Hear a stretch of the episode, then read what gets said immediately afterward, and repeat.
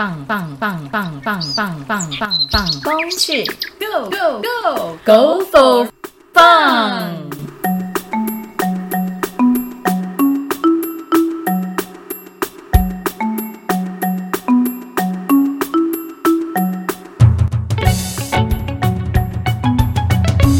早安，晚安，晚安，欢迎收听《放风去》，我是物理二的叶艺玲。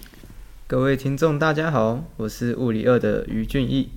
这集的放风去呢，我们会带大家来认识月美步道。考考你，你知道月美山在哪里吗？月眉山在月眉部落啊，这什么废话？听说就是因为如月又是眉，所以叫月眉部落。原来是因为形状关系呀、诶，那我想问一下，它海拔多高啊？它有六百一十四公尺呢，它是台湾小百岳之一，位于寿丰乡，西隔花莲溪与中央山脉相望。它东边还有太平洋，是海岸山脉北起第一座，拥有一等三角点的山岳哦。那话说回来，你怎么会想选这堂课啊？明明爬山这种体力活，跟你一点都扯不上关系。当然是因为在推课动画上面看到有三次的异地上课，感觉就像校外教学一样，就很好玩呐、可以在上课的时候出去走走，然后又会认识很多新朋友。不过，感觉，真有活力啊！是不是只记得出去玩，忘了我们今天是要来介绍步道的啊、怎么可能会忘记呢？不然我问你，你怎么去月美步道的？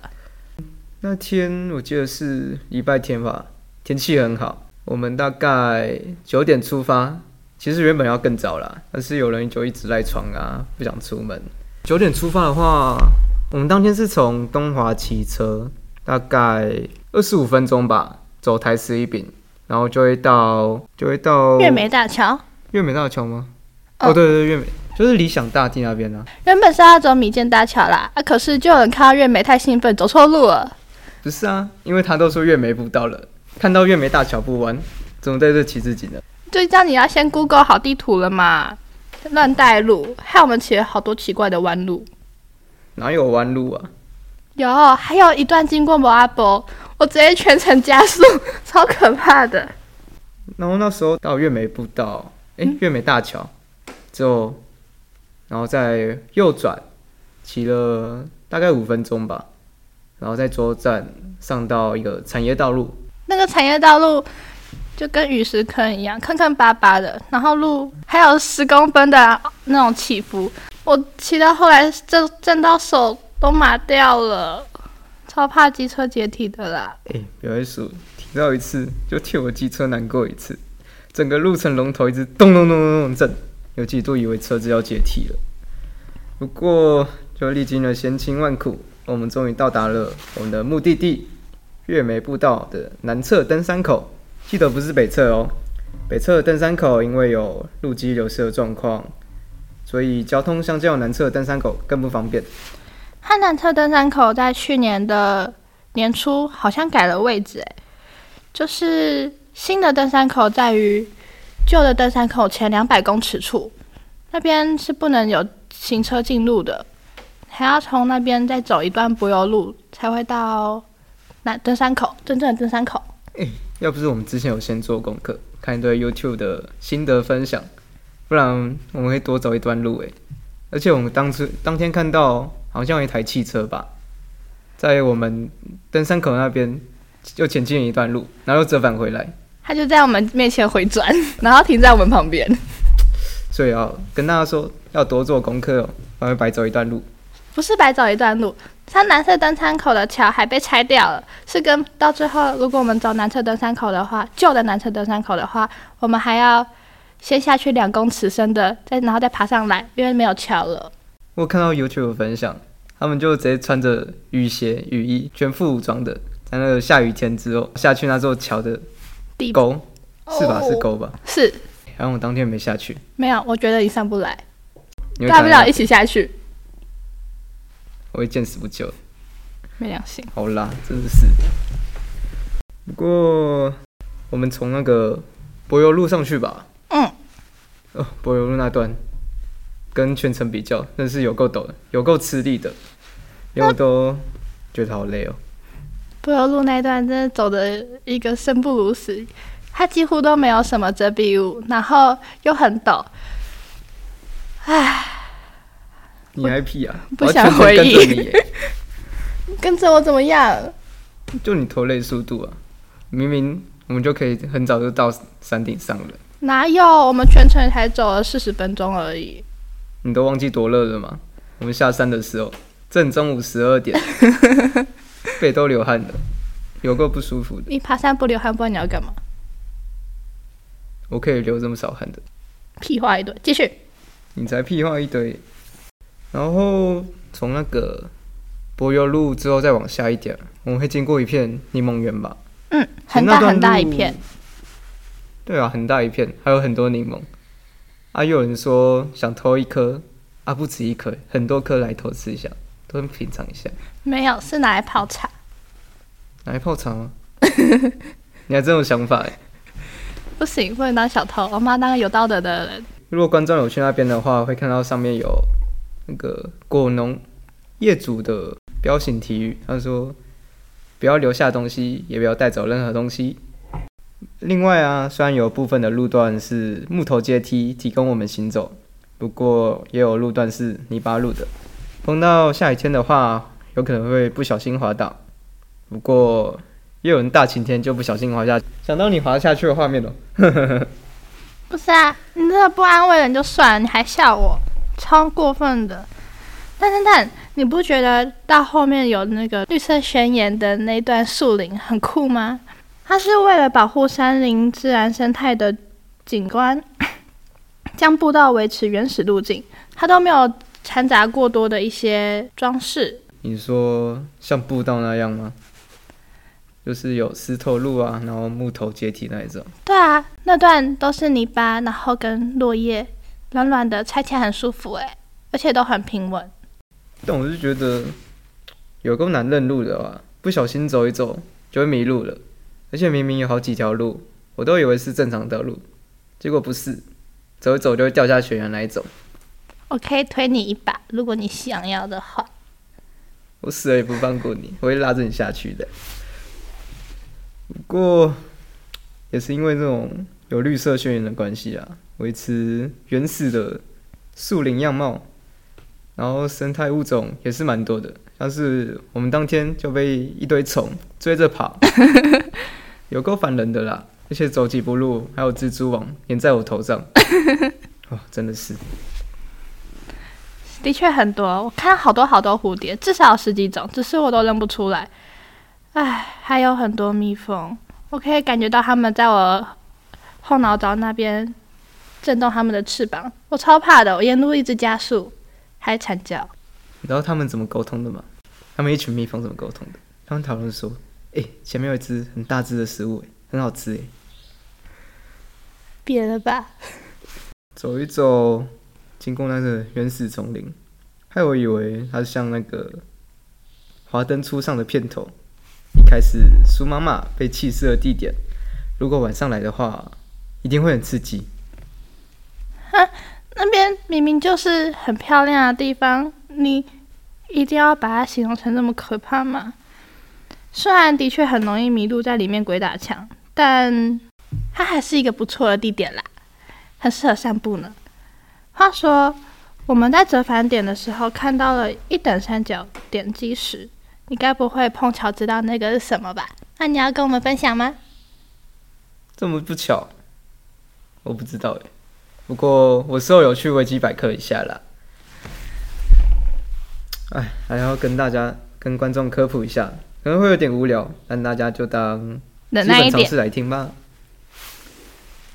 我们绘制等高线图的三角测量基本点呢，一般会设置在一个地区中视野范围最佳的地点。以我们登山来说，它是会设在山的最高点，也就是山顶。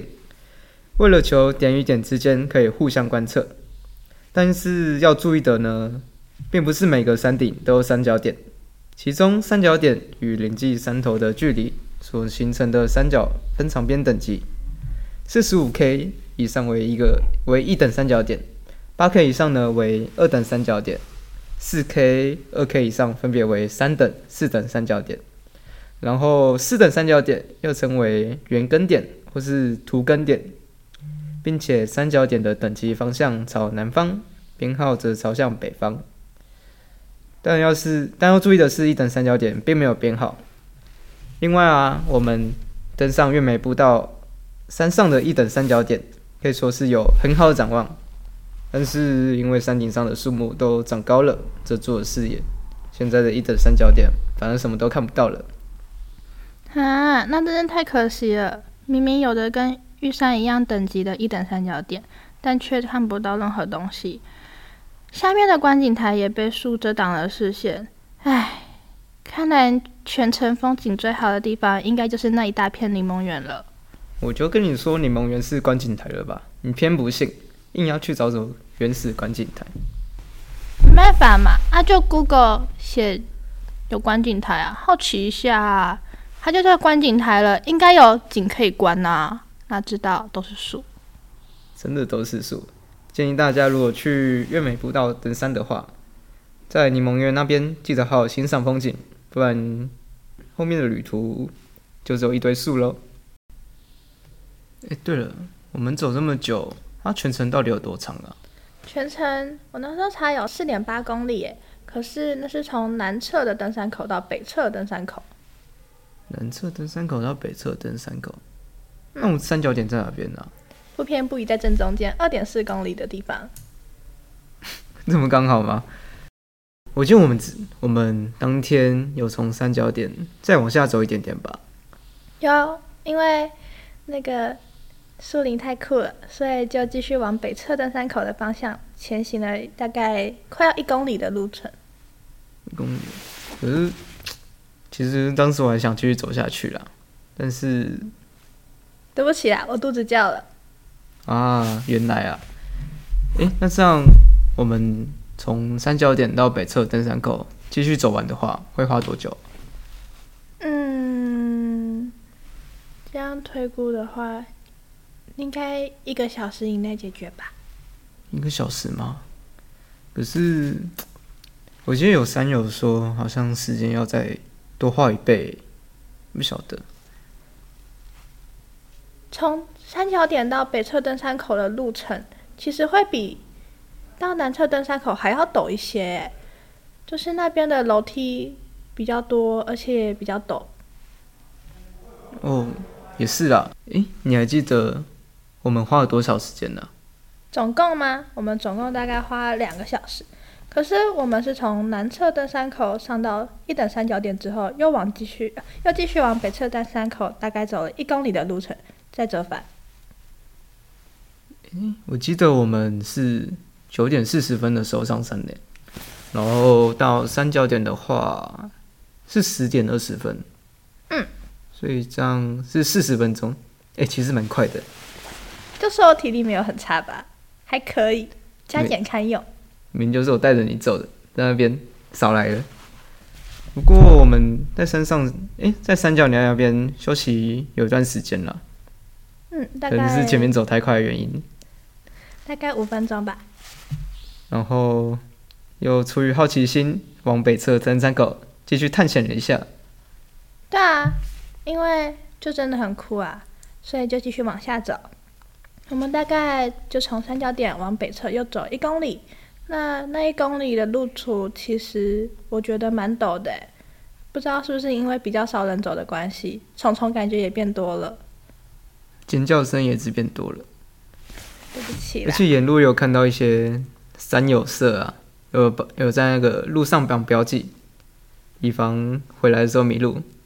哎，还有那标记，不然我要走路偏向小径了。